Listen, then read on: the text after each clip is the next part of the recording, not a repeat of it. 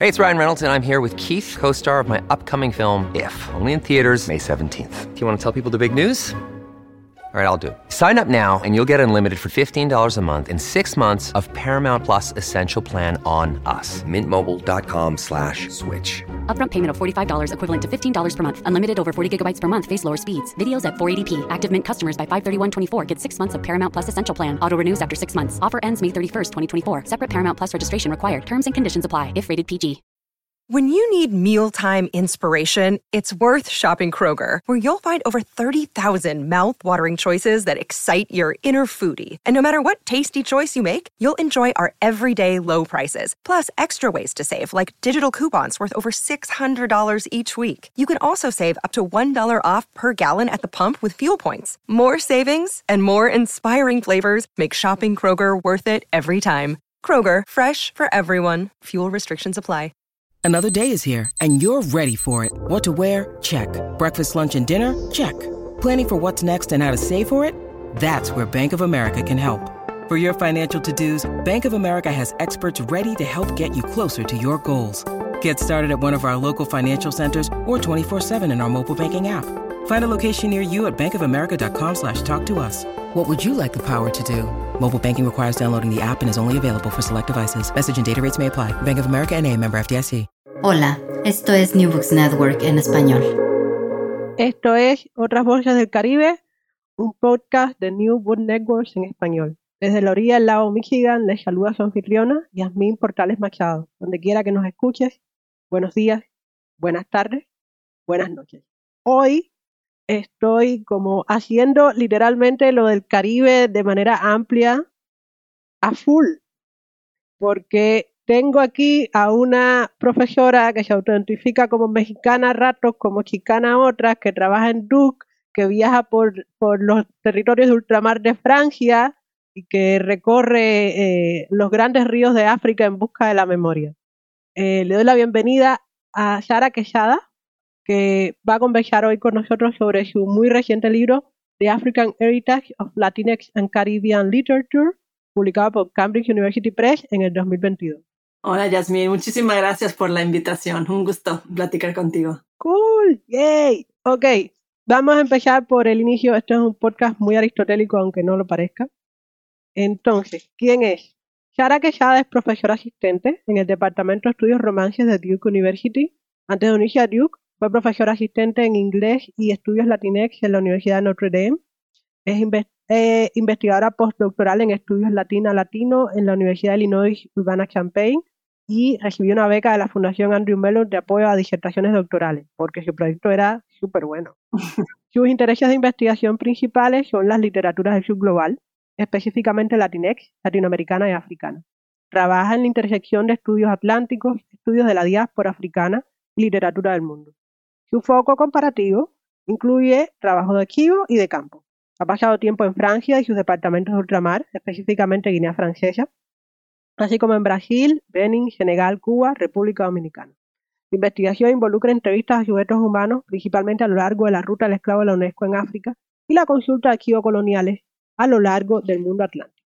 Entonces, ese es el pitch meeting que quienes quieren matricularse en alguno de los cursos con títulos sugestivos de Shara le hacen a sus padres y a sus madres. No, no, es una profesora seria a pesar de ese título de curso. Mira todo lo que ha hecho, se ganó una beca y todo. Pero en un ambiente más informal.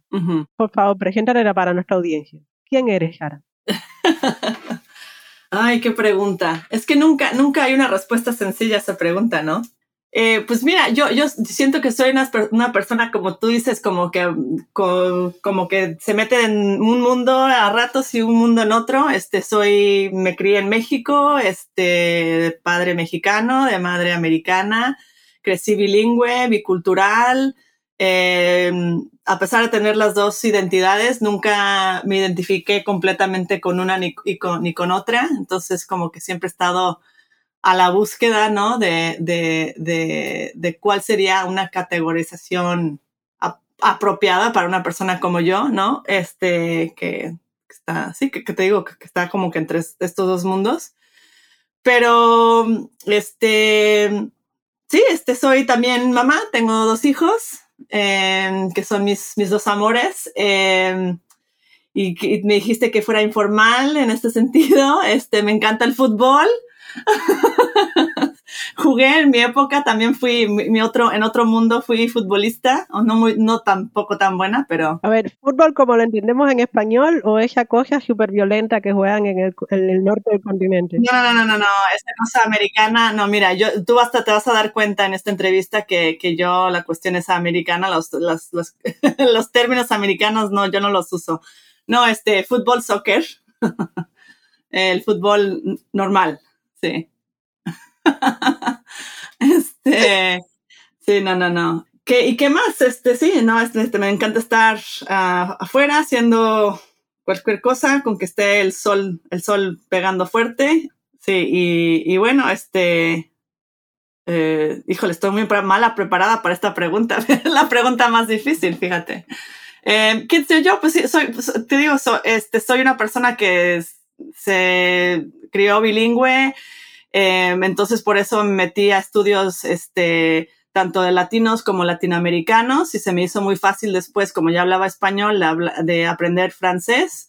Entonces este, estudié un rato en Francia, pero después me dio la curiosidad por conocer otros lugares francófonos y así terminé en el Caribe y después en el África del Oeste, Senegal y Benín, como dijiste. Em, y la verdad que que terminé, aunque estaba haciendo estudios latinos, la verdad que por esos idiomas y por esas experiencias, mi, mi, este, mi perspectiva siempre ha sido más global, ¿no? Que, que, lo, que lo local. Este, y siempre he, tenido curiosidad sobre modelos que se asemejan a los modelos que tenía yo en México, ¿no? Globales y cómo se pueden relacionar aunque están en contextos diferentes, ¿no? Em, ya sea la, la cocina senegalesa picante, que sea igual de picante que la mexicana o, o, ya, ya, cuestiones de, de, solidaridad de las que hablo en el libro, ¿no? Sí, no, la verdad que no es, no es, no es pregunta fácil. Este, soy comparatista eh, y soy este, constantemente eh, tratando de saber si estoy practicando la misma descolonización en mi vida eh, privada eh, que de la que escribo eh, teóricamente en el libro, ¿no? Lo intento, por lo menos. Ok, entonces, ¿te gusta estar al sol? ¿Jugaste fútbol? Y la curiosidad te llevó por esos caminos del mundo. Muchas gracias, eres todas esas cosas que yo no puedo ser. Otra académica que hace el trabajo por mí. Perfecto. Puedo quedarme en cama escondida atrás de mis cortinas Ahora que ya estás tomando el sol en mi lugar. No, no, no tomando el sol, estando afuera nada más. Porque sabes, hay que, hay que cuidarse del sol. Sí, no. Sí, no, pero la idea es que tú haces, tú, tú, tú disfrutas de estar al aire libre y andar por el mundo haciendo preguntas. Ah, para mí fue fascinante la idea de recorrer la ruta del esclavo en busca de, de preguntas, eh, de respuestas y de nuevas preguntas. ¿no? Como el personaje al que citas eh, al principio de tu libro, con la diferencia que tú no, entre comillas, no necesitabas hacer esa ruta para encontrarte a ti misma, pero decidiste hacerlo de todas maneras. Todas estas historias de búsqueda tienen una extraña resonancia para mí como persona afrodescendiente. Recuerdo el debate sobre el término afrodescendiente, afrocubano o afrodescendiente, y cómo nos parecía eh, y hablo en primera persona, a, a, una parte de la, de la, intelectualidad cubana como un, una negación de nuestra identidad nacional. ¿no? O sea, eh, yo estoy de acuerdo en que el término afrodescendiente tiene una connotación política e ideológica específica que reivindica eh, y, e impide olvidar algunas cosas que no deben ser nunca olvidadas, eh, pena de que sean repetidas pero al mismo tiempo, eh, por lo menos en Cuba, el asunto de la integración y de la incorporación a la identidad nacional es, es, bien fuerte, ¿no? A mí nunca se me había ocurrido pensar que yo no era cubana. Yo podía vivir discriminación dentro de mi país, pero nadie me podía discutir que era cubana, ¿no? Mm. Eh, que no es, por desgracia, no es algo que puedan decir las personas afrodescendientes en todas las, en todos los lugares donde la diáspora nos llevó. Bueno, hablando de lo de la diáspora nos llevó. Eh, estamos aquí para charlar sobre, y ahora voy a decir el título traducido porque, en fin, el legado africano en la literatura latinex y caribeña. Eh, es un libro que te llevó casi 10 años entre una cosa y otra. Eh, la lista de agradecimientos del texto es larga y conmovedora. habla también de un compromiso ético por reconocer las muchas maneras en que las, en que, las producciones intelectuales llegan a ser, especialmente cuando se trata de mujeres escribiendo. pero, aunque el título es fascinante, no lo dice todo. Entonces, ¿de qué se trata el libro que nos reúne. eh, qué interesante que dices que el título lo dice mucho porque cuando me impuso ese título mi prensa, eh, porque era un yo tenía un título diferente, eh, siento que muchas veces la gente piensa que este libro se va a tratar de eh, culturas de afrodescendientes que no sale del hemisferio porque muchas veces cuando nos referimos al legado africano en el Caribe, pues obviamente eso es lo que está. Y este libro habla, o sea, es, es literalmente sobre el legado africano en África, eh, archivos, estudios, eh, literatura africana y cómo, ese, cómo, es, cómo tiene efecto esa cultura, historia y tradición en algunos de los escritores más conocidos em, latinos y también latinoamericanos. Em, de García Márquez a Rudolfo Naya a Ovejas. Entonces, es un, es, un, este, es un libro que, por ejemplo, traza discursos raciales en África y los encuentra en estos escritos más eh, contemporáneos del siglo XX y siglo XXI. Em, pero también es un libro que traza tradición oral, este, porque también esa es una especie de forma histórica, de práctica histórica que se hace en el continente africano. Entonces yo le quería dar em, valor a eso. Em, y esos, esas historias orales yo las pude este, conseguir a través de, como dijiste, estas visitas de trabajo de campo. Em, en un lugar donde yo creo que ninguna, ningún este, crítico de literatura latina en Estados Unidos ha, ha hecho, ¿no? O sea, es, eh, con la excepción de, de Yomaira Figueroa, em, que sí hizo este, su trabajo de campo, ¿no? En, Guinea Ecuatorial.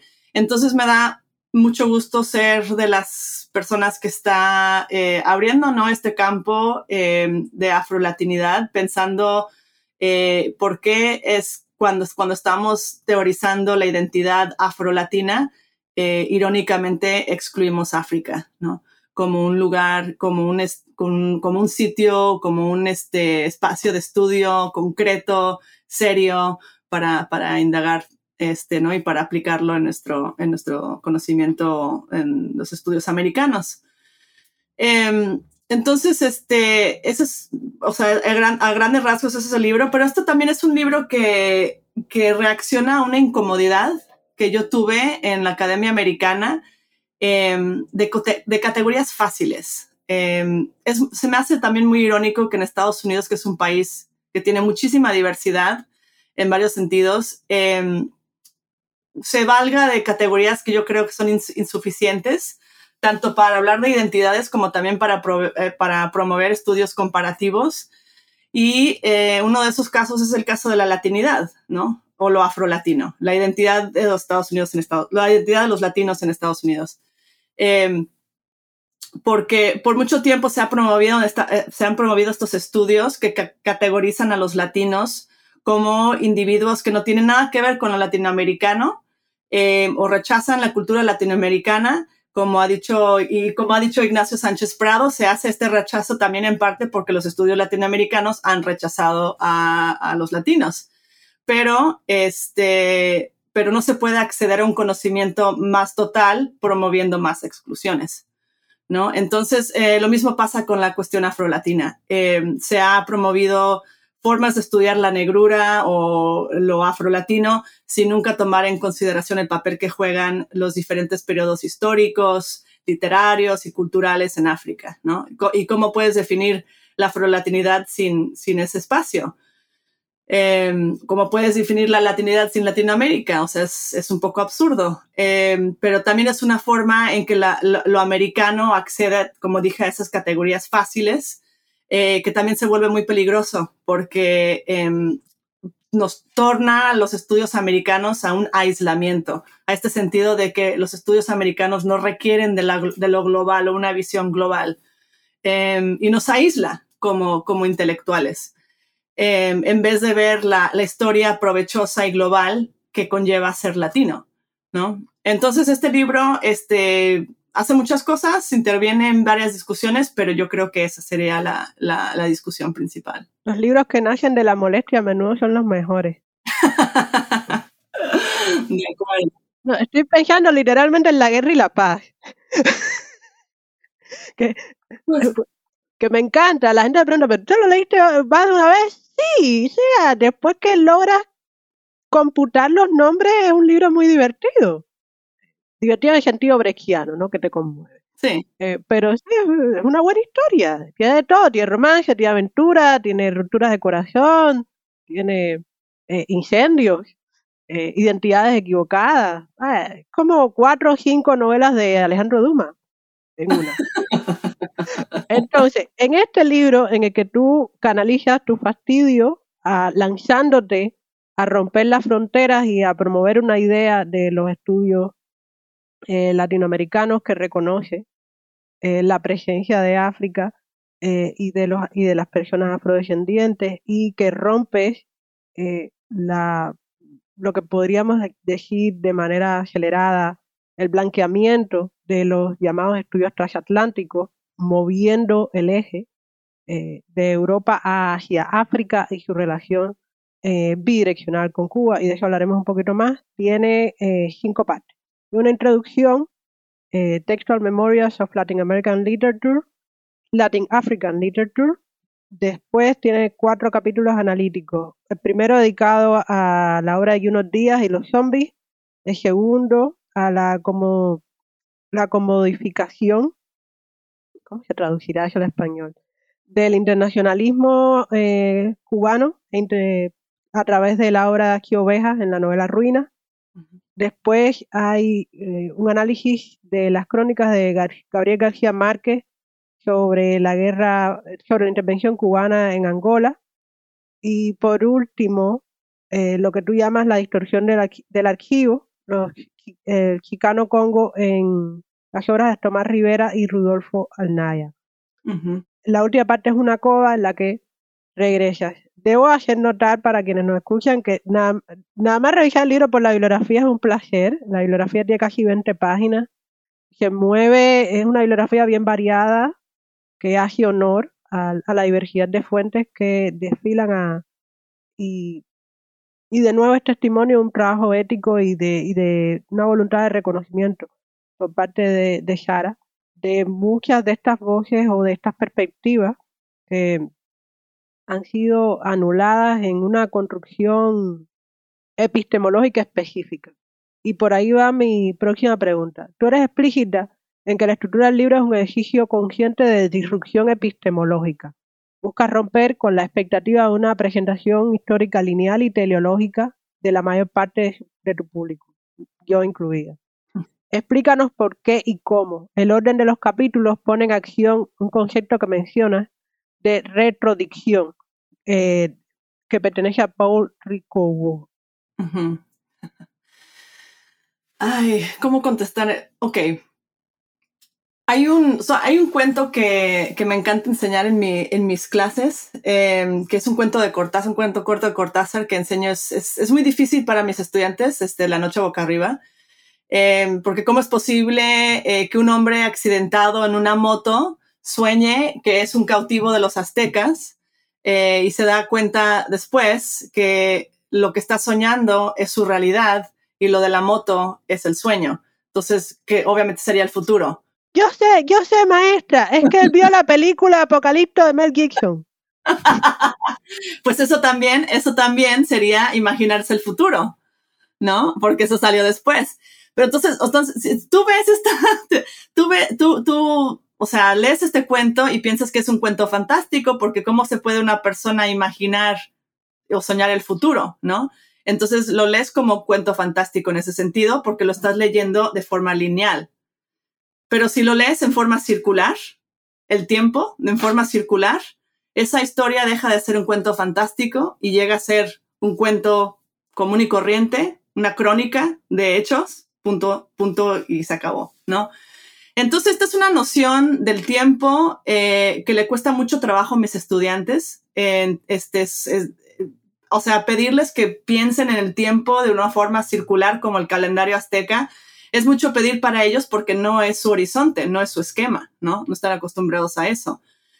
Entonces, esta, esta noción del, de, tiempo em, es un poco lo que hago en el libro, eh, no en el sentido de que, de que es, este, escribo mi historia de forma circular, pero en el sentido de que pensemos que lo que está haciendo Gabriel García Márquez con Angola no es inusual, que de hecho debe ser muy común. Y lo que no es común es que no lo sepamos. Em, la relación que tuvo García Márquez con Angola es una de las experiencias más impactantes de la vida de este autor, de un autor que es quizás el autor más conocido del siglo XX en Latinoamérica o en las Américas o en el mundo en el siglo XX. Y, eh, pero se sabe poco del el papel que jugó un país como Angola y su relación con Cuba Em, y, se sabe poco de lo que escribió sobre Angola, de cómo le impactó la experiencia de ir a Angola y cómo esa experiencia impactó sus obras después.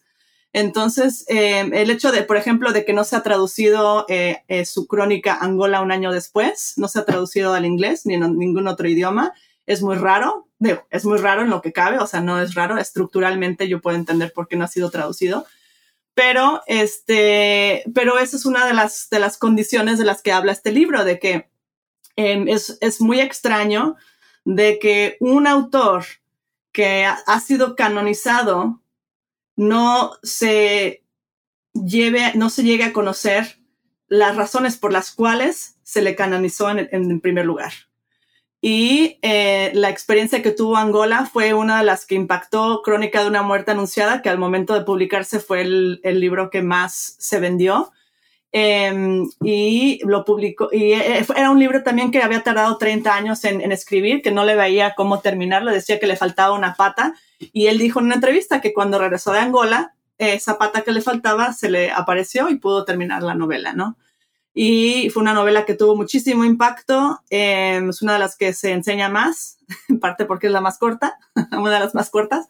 Em, entonces, este, y es una novela apasionante, o sea, es que tiene tantos misterios y está supuestamente escrita en forma de crónica, pero es realismo mágico. Entonces, cuando uno llega a enseñar Crónica de una muerte anunciada junto con sus crónicas actuales de Angola, los estudiantes se dan cuenta que el realismo mágico, entre comillas, es el mismo, pero el realismo mágico que, tanto se adora en Crónica de una muerte anunciada es exactamente el mismo realismo mágico que él eh, practicó en sus crónicas de Angola. Y, pues ahí lo tienes, es una vertiente de, influencia directa em, que ha sido completamente, como digo en el capítulo, obliterated, o sea, olvidada. Y este, o, em, como se dice, borrada del mapa, ¿no? Em, entonces, eh, esas son las cuestiones, las, epistemologías que yo trato de, recalcar en el, libro. Em, tratar de encontrarle las, relaciones a los discursos antinegristas que podrían existir en la literatura chicana, enlazarlas a los discursos anti-africanos eh, que, este, que existían en, en la África Occidental, que de hecho ah, la conexión ahí, el vínculo que hay entre el discurso de África, en África y el discurso en las Américas, en caso de los chicanos, es que están viviendo en una zona donde hubo una plantación. Entonces de ahí se hubieran este, insertado esas, esos discursos. Y este, entonces es un libro que constantemente está descubriendo estos vínculos que para mí son muy obvios Em, pero que, que, que, pero se, que se han hecho menos obvios porque nunca han sido el foco central de lo que hacemos en la crítica. Y ahí el problema principal. So, la idea es eh, romper, o sea, construyes el libro, entre comillas, en un ejercicio de inversión temporal para forjar a quienes te leen a repensar las concatenaciones entre los sexos, ¿no? Sí, correcto. ¿Y, a tu equipo de edición le gustó eso? ¿No les dio miedo que nadie entendiera el libro o algo así? No, al contrario. Yo, o sea, yo creo que lo que les interesaba mucho era de que este era un libro que estaba basado en autores muy canónicos, muy conocidos, muy, entonces les interesaba eh, como que ver esta, esta, este lado eh, poco discutido de, estos, de estos autores. Y, em, y también cabía muy, o sea, perfectamente en una, este, en una, como si dice, una serie de estudios eh, de literatura mundial, ¿no? Porque está, está este, fue este, aceptada en the World Literature Series de, de Cambridge. Y este, pero sí hubo o sea, yo creo que mi editor al principio estaba un poco, él citó porque Cambridge nunca había publicado nada en el campo eh, de estudios latinos en Estados Unidos. Mm. Entonces a mí me, me, dijo, ok, nosotros publicamos en, en quote unquote niche fields, entonces ¿por qué publicaríamos este libro? Y le, dije, porque básicamente Latino Studies es un niche field y ya es hora de que ustedes se unan al club porque son los únicos que se están quedando atrás. Entonces, este, eso lo convenció. Em, le, dije un poquito más del libro. Tuvimos una conversación, la, verdad, muy, muy agradable. Em, y él pensó que iba a ser un, que iba a caber perfectamente en, la serie, que de hecho yo inauguro junto con otros tres, este, otros, este, libros. Este, es la, este es una, el libro que inaugura la serie.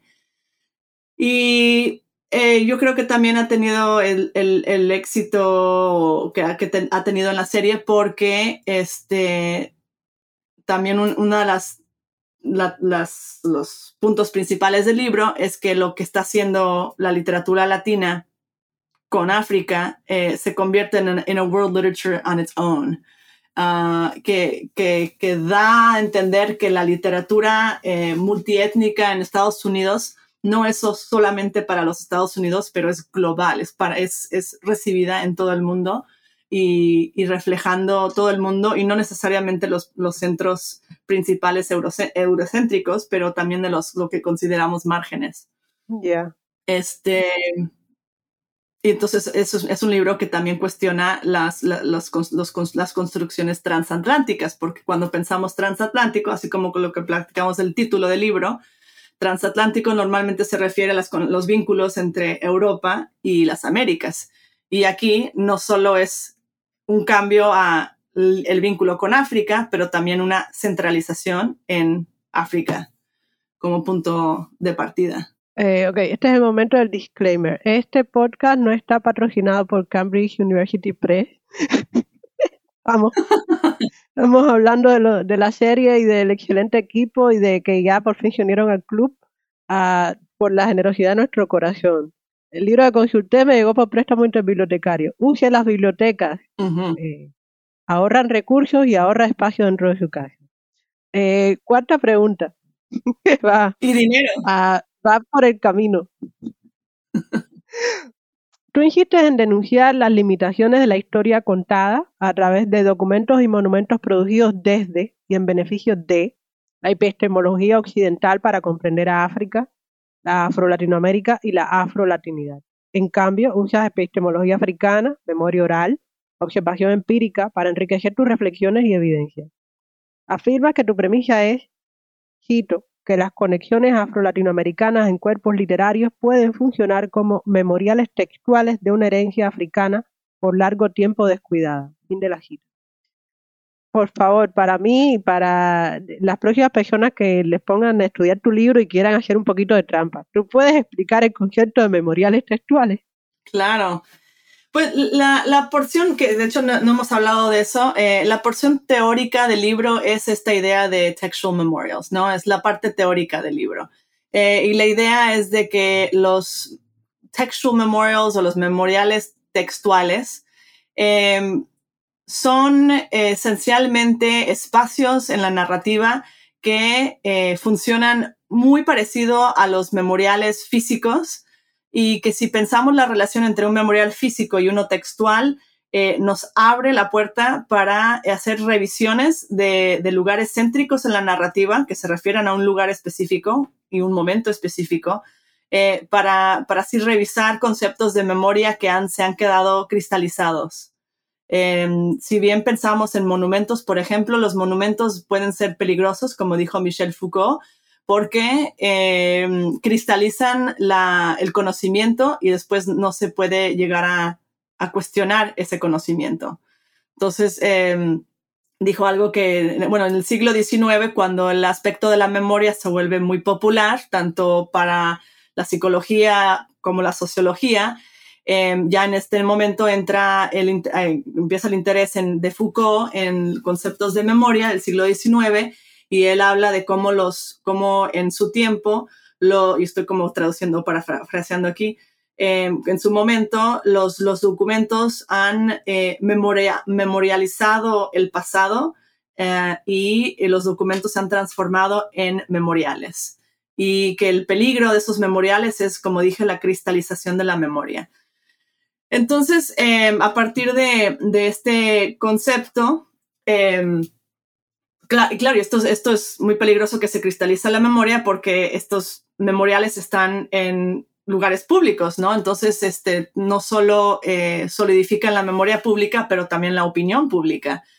Eh, y por eso son tan peligrosos. Y los archivos coloniales ah, hacen algo similar. O sea, los archivos coloniales en su momento eran básicamente ficciones, ¿no? Sobre, por ejemplo, misioneros que, hicieran, que hacían etnografías de comunidades en lo que en Dahomey, por ejemplo, que ahora es Benín, em, que se quedaban grabados en el texto y a partir de ese texto, que era supuestamente histórico, em, se, se, convertía eso en una publicación que circulaba y bueno, esa, esa, ese conocimiento se quedaba grabado ah, y fomentaba lo que eran las narraciones de, de nación, ¿no? La, entonces, em,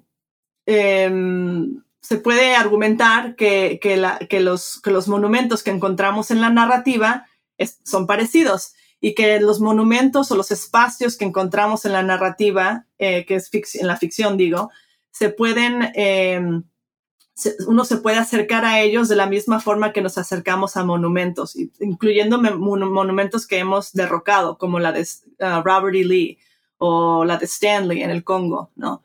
Em, y, este, y que al, al, que, al pasar tiempo en esos espacios em, podemos, em, o sea, básicamente practicar con los memoriales textuales lo mismo que lo que practicamos con los memoriales físicos. Y es, eso es este, detenimiento, em, este, o sea, eh, hacer toda esta experiencia de, de escuchar al guía, este, o sea, compartir historias, y también especular un poco de lo que podría haber pasado. Esto es lo que dice Toni Morrison, que hay una cuestión de like literary archaeology en su ensayo de Sites of Memory, ¿no? Este, de cómo se asemeja eh, visitar un sitio de memoria y un texto a través de sus sitios de memoria. Este es y esta es, la, esta es la praxis, ¿no? Que revela poner en, en conversación el texto con el sitio. Entonces, este, cuando tratamos la, ficción o el texto de la misma forma que tratamos, por ejemplo, un monumento, eh, se revelan dos cosas. Se revela el caso de eh, la alegoría ah, ah, en África, por ejemplo, nuestra noción eurocéntrica, consideramos que lo histórico es solo histórico si está escrito ah, o si este, o, o si ha sido probado, ¿no? Em, pero esta potencialidad de la historia, lo que Ariel Azulay llama the potential history, no es una cosa que se, que se valoriza porque, porque es un potencial, porque nunca sucedió. Pero en los sitios de memoria que yo visité en la ruta del esclavo de la UNESCO en África, siempre se hablaba de potencialidades y a través del proverbio, de la, de la historia oral. Y eran, era historia oral que funcionaba a manera de alegorías, pero también funcionaba a manera de historias potenciales o lo, o lo especulativo, ¿no? Em, entonces, ¿por qué es que consideramos que esto no es histórico cuando esta es la historia que se está impartiendo en la ruta del esclavo, ¿no? No la historia que está en el archivo, pero la historia que están contando los guías. Entonces me interesa mucho esta noción de qué es lo histórico y qué es lo, fictivo, porque cuando, cuando nos acercamos a la historia oral africana, pensaría, nosotros con nuestro eurocentrismo pensaríamos que sería ficción, pero eso es histórico en el esquema, en el esquema de la historia oral, eso es histórico. Eh, mientras que la ficción eh, puede ser considerado histórico también porque se está basando en sitios específicos H. Ovejas, por ejemplo, habla de Badagry, habla de Goré en sus novelas, que son espacios reales, que donde existió lo que está, de lo que está platicando, eso, eso pasó. y, este, y, se, y se arman de estos lugares que, que realmente, o sea, que sí existieron para crear otra noción histórica. Entonces me interesa mucho entrelazar lo histórico de los archivos con lo histórico de la narrativa, eh, la historia oral, con, eh, con la ficción, porque vemos que en todos los casos, los, los tres géneros entran un poquito en lo que nosotros llamamos ficción y entran también en lo que llamamos histórico. And it's a gray area.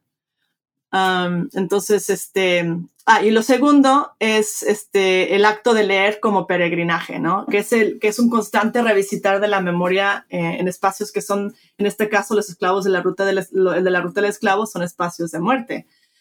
Em, e, y estos espacios, porque están tan cargados, eh, hacen, eh, programan el lado afectivo de la persona que los visita. Em, el sitio de Goré en Dakar, eh, perdón, en, Senegal, por ejemplo, es un espacio muy contemplativo em, que, en la que los guías revisitan no solo la historia de la esclavitud, pero varias diferentes historias de, este, de, eras de la era eh, africana, o sea, del, del, siglo XIX a la descolonización del, del, siglo XX, a la época neoliberal.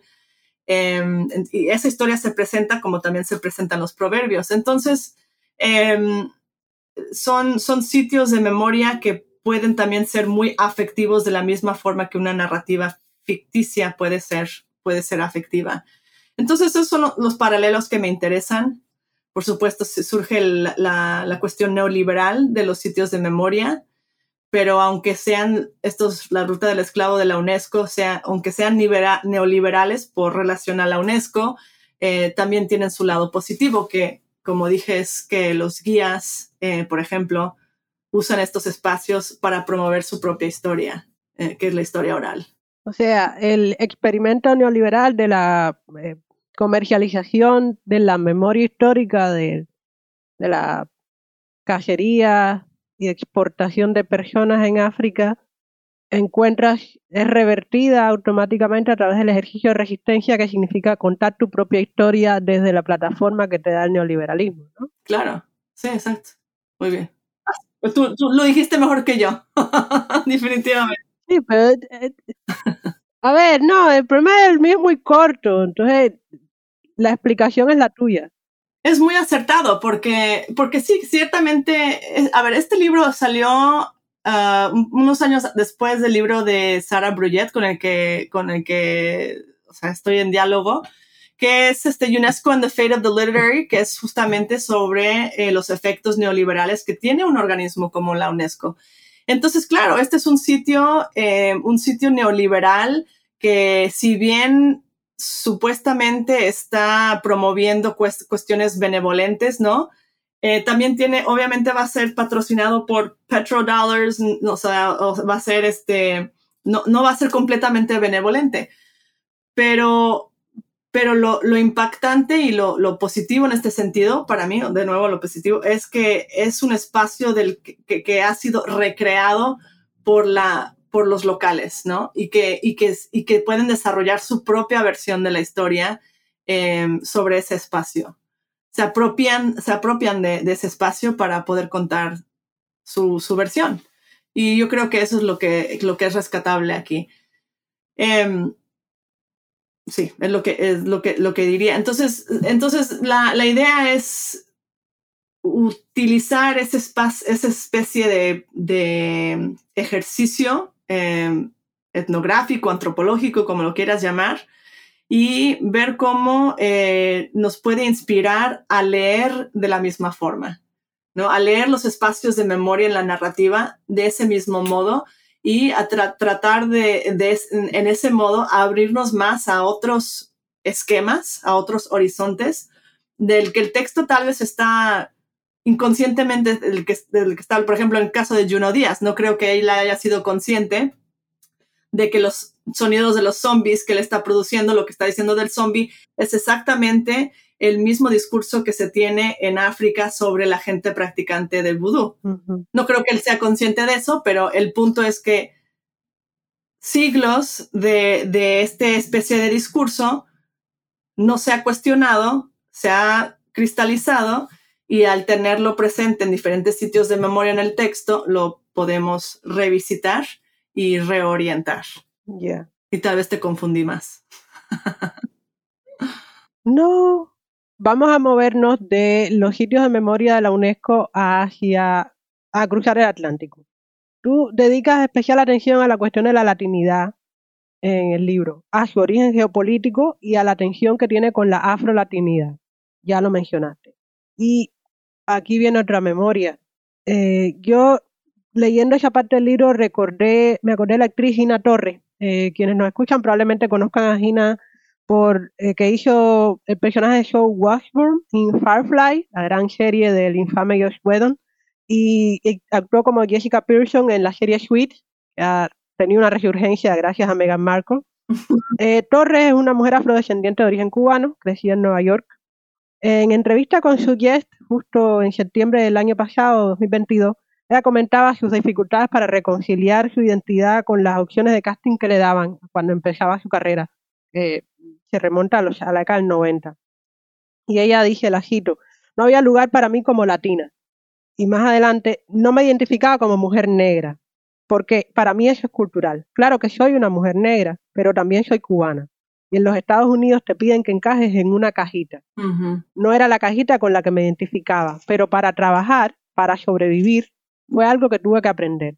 Y después eh, Gina Torres despliega un detalle aquí casi muy cómodo porque dice, habla de, en la entrevista dice que, que hizo un truco Jedi para reconciliar esa esquizofrenia ligera que vivía, que tenía que hacer personajes de mujer afrodescendiente norteamericana y nunca de latina, porque ella no era, no lucía latina. Al final, el problema con los castings eran ellos, ¿no? que ella no lucía latina, porque es negra. Eh, en ese sentido, tú discutes la etiqueta de latinidad y su rechazo de marca eurocéntrica a reconocer el aporte cultural de las poblaciones africanas y afrodescendientes en América Latina. En cambio, afirmas que los estudios de la ficción latinex tienen mucho que ganar de los análisis comparativos con los archivos de la colonización africana y la ficción producida en el continente africano porque revela cómo la conexión afrolatina se mueve en ambas direcciones. Y eso fue lo que más me intrigó de esta parte. ¿Tú puedes hablarnos un poco de esa influencia bidireccional? Eh, ¿Cómo se expresa? Sí, o sea, de, hecho, este, es, eso lo, lo, discuto al final, casi, o sea, durante, durante todo el tiempo que estoy, o sea, todos los capítulos se desarrolla esta idea de que todo lo que se está planteando en la obra de Latina o García Márquez, por ejemplo, eh, tiene ecos con la literatura africana y, siempre lo enlazo con algún, ya sea García Márquez con Onjaki, angolés, este, um, este, Sonny Labutanzi, congolés, con, este, con el Congo de, de los chicanos que discuto. O sea, siempre hay estos vínculos, pero pero es en el final en donde hablo de que, la literatura, perdón, africana, especialmente en el siglo XXI, está por fin dando, dando a conocer Latinoamérica en su ficción, porque muchas novelas em, africanas estamos viendo que se, incluyendo el Goncourt eh, de Mohamed Gassar, de que, que casi, casi, bueno, partes de la trama se pasan en, en Argentina, por ejemplo. Entonces estamos viendo mucho ese, ese, ese vuelco, ese, um, ¿cómo se llama? That, shift. Y es, un, es uno que me interesa mucho y, y uno que es parte del segundo proyecto. Pero lo que también quería decir es que cuando me estabas hablando de las categorías que no, eh, de Gina, eh, que, que, en la que no encajaba en una en otra, pues yo vuelvo a lo que estaba diciendo al principio de las categorías fáciles que tenemos en Estados Unidos. Eh, eh, y Latino Studies se, se, se, se, mete en esa, en, esa, en esa problemática. Mira, Latino Studies tiene mucho que perder o mucho que ganar dependiendo en qué dirección se vaya el campo. ¿okay? Por un lado, se puede ir hacia lo hegemónico, céntrico estadounidense, o sea, lo like the US-centricism, o regresar a las ideologías tercermundistas. ¿No? De que son, que son de las que hablo en el caso de, de H. Ovejas o en el caso de García Márquez. Porque muchos movimientos izquierdistas, eh, esta es mi opinión y no sé si sea eh, popular, una opinión, opinión, popular, pero siento que muchos movimientos izquierdistas de, de, hoy les gusta sentirse muy inclusivos sin darse cuenta que les vale un pepino la realidad del migrante, el momento eh, antes, antes de cruzar la frontera. O sea, les interesa al inmigrante una vez que entran a las fronteras de Estados Unidos, pero no antes, ¿no? Em, no estoy diciendo que todos los estudios en American Studies sean así. De hecho, hay unos excelentes, este, por ejemplo, de On the Other Side of Terror, que escribió Erica Edwards, que es una maravilla, que es, ¿no? Este, estudios afroamericanos han estado eh, revelando su globalidad eh, y han estado haciendo trabajo magnífico. Me gustaría ver eh, algo similar en, en, mi campo. Y, este, y siento que para hacernos tercermundistas tenemos que regresar a Fanon. Y Franz Fanon eh, nos dice que, que, a menos que tengamos curiosidad eh, genuina de las circunstancias de otros países eh, del sur global, no vamos a poder derrocar el imperialismo cultural, político y económico. Es imposible. y para saber de los demás tenemos que saber otros idiomas, leer periódicos de otros países, este, leer otras literaturas menos circuladas, ¿no? Eh, abrirnos a otros sistemas de conocimiento y tener conversaciones con la gente de diferentes países. O sea, es este, tanto de otros países como los que, como nuestros vecinos. Y eso es ser cosmopolita, cosmopolita, cosmopolita, se me olvida cómo se pronuncia por, por la hegemonía americana, por la hegemonía inglesa. Em, tiene una mala connotación esto del cosmopolitanism, porque, porque se, siente que, que, es un término para lo, para lo elitista, ¿no? Cuando, que, que hablar varios idiomas es, es elitista. Claro que no, los, los, los, este, el New Yorker eh, Miguel Alcarín en un poema de Tanger habla de cómo los niños prostituidos en Marruecos hablan tres idiomas y se saben desarrollar perfectamente en diferentes ámbitos que tal vez no sean agentes de sus propias circunstancias, pero aún así son gente de una cosmopolis increíble que es muy diferente a la realidad que estamos viendo en la educación americana ahorita. Eh, que me deprime, de hecho. Entonces, em, yo no sé, este es, y lo, lo, lo, de afro-latinidad entra también en esa vertiente. Em, y yo siento que podemos irnos a la deriva hacia lo más este, anglocéntrico o este, podemos salir un poco de esos esquemas. Entonces yo lo llamo Latin Africa, ¿no? una literatura que está abriendo este campo en pensar las, em, las direcciones y las, y las alianzas históricas, las alianzas de género literarias que existen entre, por ejemplo, África y las Américas. Em, y esto no es, esto no es nuevo. O sea, Radwa Ashur, una egipcia increíble, intelectual, feminista que enseño, escribió en una memoria em, de su tiempo en Estados Unidos, escribió sobre puertorriqueños. Hay problemas, hay, o sea, siempre hay problemas de exoticismo y orientalismo en estos textos. Pero ella es una egipcia que pasó tiempo en Estados Unidos, que se interesa por la solidaridad con eh, los puertorriqueños de Estados Unidos, puertorriqueños y, este, y ella escribió esto en los setentas. En los 80 se publicó su libro en árabe y no se ha traducido, no se tradujo hasta el 2018. Entonces, esto te dice que estructuralmente eh, este, esta unión entre África y, y, las Américas no puede existir porque estructuralmente no tenemos los espacios, ya sea traducción, ya sea interés, en unir esos esos dos lugares. Y yo creo que Fanon se moriría una segunda vez si regresara, porque eh, estamos muy lejos de esa, esa ideología. Eh, pero eh, Latino Studies, por ejemplo, está en un lugar privilegiado para no irse más hacia lo anglocéntrico, pero de hecho, to embrace, para, para, ¿cómo se dice embrace? Para um, abrazar. Abrazar o abastecerse de esta, estas ideologías tercermundistas. Em, entonces, esos, esos, y, también para poder hacer comparaciones, este, estudios, clases comparativas, por ejemplo, entre cómo, eh, no sé, este, Sammy Chak, que es un guineano, habla de México, uh, cómo María Luisa Puga habla de Kenia y cómo H. Ovejas habla de Angola. O sea, estos son, estos son, estos son, hay tantos textos que están hablando sobre estas conexiones pero este, pero nos da miedo porque hay otros textos están en otros idiomas o porque están fuera de nuestro contexto, nuestra disciplina, y, no nos debería dar miedo, al contrario, nos debería dar curiosidad. Me, me, llama la atención porque en el campo de la ciencia ficción, que es donde yo trabajo, ahora la ciencia ficción caribeña en español, ahora en marcha una, un debate intelectual que sospecho se va a cargar unas cuantas amistades por el camino acerca de la presencia del afrofuturismo en el Caribe, ¿no? cómo estamos, cómo procesamos el legado africano en términos de eh, epistemología, ética, eh, memoria, material para la especulación, eh, todo eso. Y, hay un, creciente, una creciente producción teórica acerca de todas estas creaciones. Lo cómico es que nos han acusado de apropiación cultural. Mm. Que le estamos, estamos robando material de África. ¡Eh! Frene ahí, compañero.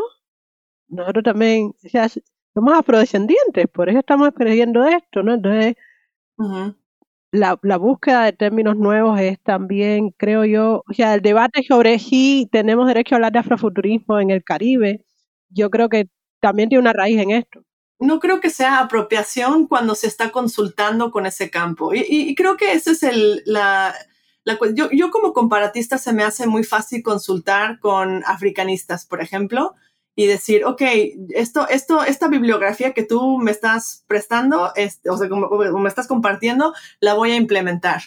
yo creo que el problema es, es, al contrario, cuando no se consulta y cuando se aísla, cuando se hacen em, conclusiones que no eh, incorporan el archivo o el material o la bibliografía de expertos africanistas, por ejemplo, pues, te puedo decir algunos ejemplos latinoamericanos, no voy a decir nombres, pero por ejemplo, llegar a la conclusión de que los momentos en que una obra latinoamericana proyecta una memoria africana, un legado africano, es solamente una, un símbolo y no tiene ninguna apropiación histórica. Tú hablas acerca de, lo de usar la bibliografía y yo creo que ahí señalas un asunto que debemos considerar en, en el debate sobre afrofuturismo porque también por los problemas de traducción no es como si leyéramos mucha ciencia ficción africana en el Caribe. Estamos como procesando nuestra propia realidad eh, y saliendo y eh, reivindicando el derecho a un término. Eh, pero también por eso hay gente ya salió y esto es un anuncio para que sigan oyendo la temporada. Mm, tenemos planeado una entrevista con los autores de la antología Prieto Punk, porque ya, no, no, no vamos a escribir afrofuturismo, estamos haciendo Prieto Punk, porque somos prietos y prietas. Y se acabó. Entonces, tú has mencionado varias veces lo que sigue, has dicho lo que sigue, lo que viene. Eh, esta es la penúltima pregunta de la, de la, de la entrevista. Eh, publicaste el libro, el libro ha sido un éxito, todo el mundo habla del libro, estás haciendo tour pero la academia es una máquina neoliberal y tienes que escribir otro libro. Así que, ¿qué estás haciendo ahora, Sara? Pues como te empecé a decir, estoy muy metida ahorita ya nada más en el periodo de em, la Guerra Fría y me interesa mucho comparar cómo autores ah, africanos del siglo XXI, o sea, de la época contemporánea, están eh, empezando a escribir sobre América Latina en formas que Em, son bastante diferentes a cómo se estaba escribiendo África en literatura latinoamericana o latina. Entonces, eh, porque si los dos estaban escribiendo sobre la, época de la Guerra Fría, pues obviamente los, los latinoamericanos, por ejemplo, María Luisa Puga, que escribe sobre Kenia y el movimiento Mau Mau, tenía muchas esperanzas de que se pudiera descolonizar Kenia y que ese sirviera de modelo para México, que por ejemplo no había, que a pesar de la descolonización, este, había entrado en una época neoliberal muy fuerte, eh, pero estamos viendo luego, 30 eh, años después, ¿no? Que las obras este, africanas son bastante más, o sea, son realmente muy pesimistas sobre este periodo y te, crean una Latinoamérica muy, eh, muy diferente, ¿no? A como lo habían pensado los latinoamericanos. Entonces me interesan mucho esas diferencias. Eh, ya empecé a escribir un poco de eso. Tengo publicado un artículo sobre, viene, viene uno en Comparative Literature sobre este, Víctor Hernández Cruz eh, y sobre su relación con Egipto y luego otro em, de Miguel Algarín y Sandra María Esteves, la relación con Marruecos y también con África, África del Sur, respectivamente. Entonces, este, pues ahí voy metiendo un poquito más del, segundo, segundo proyecto, pero este, quiero que este proyecto tenga un poquito más arraigado la parte africana. O sea, quiero pasar más tiempo y tener capítulos dedicados a, autores africanos. Este, entonces estoy en eso, echándole ganas. Tienes un empeño en bajar el eje, tienes un empeño en bajar el eje de los estudios transatlánticos, que no es fácil. pues mira, si, si hablo estos tres idiomas, pues los voy a usar. Francés y portugués también lo, lo hablo muy mal, pero lo puedo leer bastante bien. Ya, bien por ti, vivan las lenguas romances. Claro, por supuesto. Entonces, eh, eh, ya estamos, mira, nos ajustamos al tiempo, asombroso. Eh, qué, qué, bueno hablar con gente que sabe dar clase y eso, maneja bien el, la temporalidad. Da la impresión de que empieza a cha, pero no, lo tiene todo, tiene todo cronometrado en la clase. Oh, sí. Entonces, para despedirnos, ya dije, antes mencioné el valor de la biblioteca, pero quiero regresar a ello. Esto es más o menos una pregunta que le hago a, la mayoría de, las personas que entrevisto. ¿Por qué alguien debería comprar tu libro o mejor aún, escribir una carta muy enérgica a su biblioteca para que compren 5, 6, 7 ejemplares y toda la comunidad se ponga a leer acerca del el legado africano en la literatura latinex y caribeña? Dínoslo como en tres o cuatro oraciones. En tres o cuatro oraciones. Pues espero que este libro inspire a la gente, especialmente en estudios americanos, a leer fuera de sus propias disciplinas, a aprender otros idiomas y em, a realmente despertarles el interés en otros esquemas. Em, y, realmente a, leer todo. Nosotros los comparatistas leemos, leemos mucho, no todo, pero leemos mucho. Y este, por pura curiosidad. Entonces espero que, que, este libro despierte ese tipo de curiosidad to create a voracious reader, un, un lector voraz. Espero. Ah, la voracidad, eso me, me da hambre. un hambre de enseñanza, es, es lo que cualquier autor podría, podría esperar, ¿no? Quién sabe si, si lo haga, pero este, no, la verdad es que yo espero que, que este, que este libro crea, eh, o sea, quiero, espero que, que pueda producir puentes entre disciplinas y este, para que nos demos cuenta que, que, no, las diferencias que sentimos que tenemos en nuestra disciplina realmente no son tan, es la estructura que nos, que nos aísla, pero, pero que realmente hay mucho provechoso, mucha relación positiva eh, que podemos sacar con estos puentes.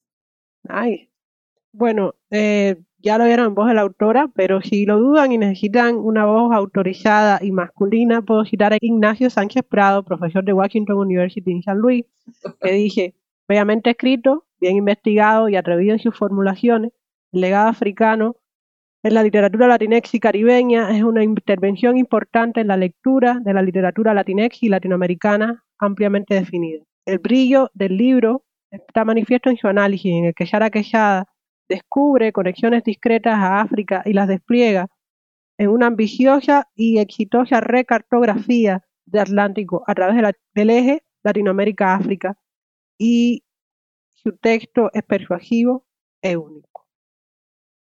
Te doy las gracias, Sara, por haber dedicado tu tiempo, tu muy ocupado tiempo como profesora, eh, madre, persona diversa, eh, para conversar sobre tu más reciente libro le doy las gracias a quienes nos han escuchado hasta ahora por permanecer y eh, espero que la curiosidad les atrape. El libro está en inglés, entonces si leen inglés pueden leer el libro. Si están aprendiendo español, esto es un descanso porque el libro está en inglés. Está casi para, está casi para todos los gustos. Eh, ¿te quieres despedir? No, pues muchísimas gracias, Yasmin. Un, un tremendo placer platicar contigo y gracias por ser mi interlocutora. Para mí también fue un placer eh, tenerte de interlocutora. Bueno, esto ha sido Otras Voces del Caribe, un podcast de New World Network en español. Desde la orilla del lago Michigan les habló su anfitriona, Yasmín Portales Machado. Nos vemos dentro de dos lunes. Nos oímos en cualquier momento y en cualquier lugar, donde quiera que esté.